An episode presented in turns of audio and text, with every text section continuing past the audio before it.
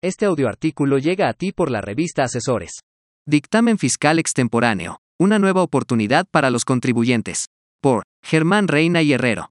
Ante las fallas que reportó la página del Servicio de Administración Tributaria, SAT, para la presentación del dictamen fiscal 2022 con fecha límite del 15 de mayo, los contribuyentes podrán gestionar mediante la Procuraduría de la Defensa del Contribuyente su aceptación por parte de la autoridad, en tanto puedan demostrar las deficiencias de la plataforma y la imposibilidad del envío.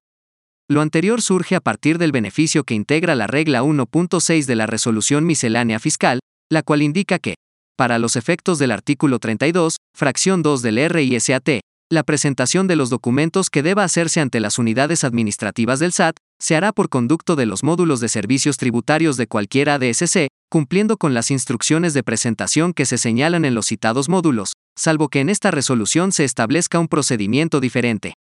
Cuando se trate de trámites respecto de los cuales no exista el medio electrónico o formato para su presentación o tratándose de sujetos que no se encuentren obligados a inscribirse en el RFC, y con independencia de las distintas ubicaciones de las administraciones centrales de cada administración general, señaladas en el anexo 23, los documentos e información necesarios para su atención se deberán presentar de conformidad con lo siguiente. 1. Tratándose de contribuyentes competencia de la AGGC, ante dicha unidad administrativa en Avenida Hidalgo número 77, módulo 3, planta baja, Colonia Guerrero, Alcaldía Cuauhtémoc, CP 06300, Ciudad de México. 2 tratándose de trámites de contribuyentes competencia de la AGH, ante dicha unidad administrativa en Avenida Hidalgo, número 77, módulo 3, planta baja, Colonia Guerrero, Alcaldía Cuauhtémoc, CP 06300, Ciudad de México. 3. Tratándose de trámites competencia de la AGACE, ante dicha unidad administrativa en Avenida Hidalgo, número 77, módulo 3, planta baja, Colonia Guerrero, Alcaldía Cuauhtémoc, CP 06300, Ciudad de México. Cuando en esta resolución se establezca que para la realización de un trámite o la prestación de un servicio sea necesario contar con previa cita, los solicitantes podrán registrarla en el portal del SAT o en el portal www.gov.mx. Cuando en la solicitud o generación de citas, el SAT advierta actos identificados como gestión de negocios, aplicará las medidas para prevenir y mitigar dichas actividades.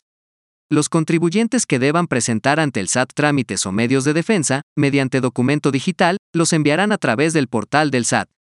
Tratándose de trámites o medios de defensa en los cuales el último día del plazo o con fecha determinada el portal del SAT se encuentra inhabilitado por alguna contingencia, se prorrogará el plazo hasta el día hábil siguiente en que esté disponible dicho portal.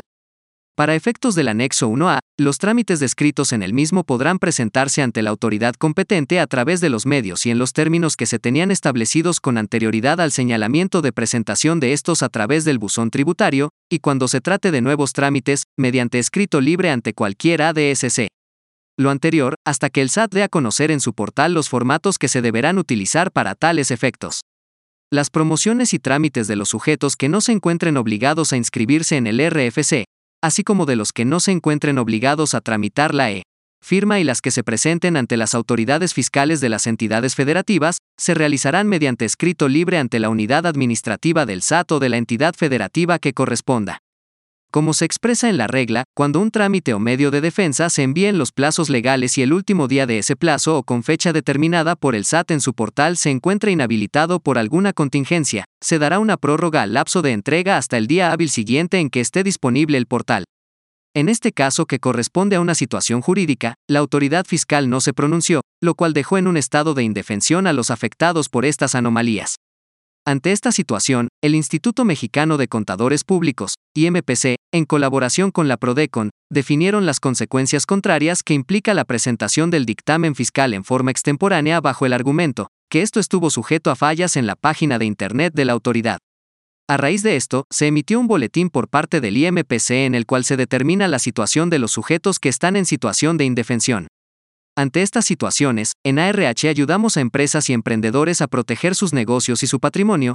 Esto es posible a través del coaching fiscal y de negocios que hemos creado, para brindar a nuestros clientes las competencias y herramientas de valor incalculables de estrategias finamente diseñadas para afrontar los desafíos de las vanguardias fiscales.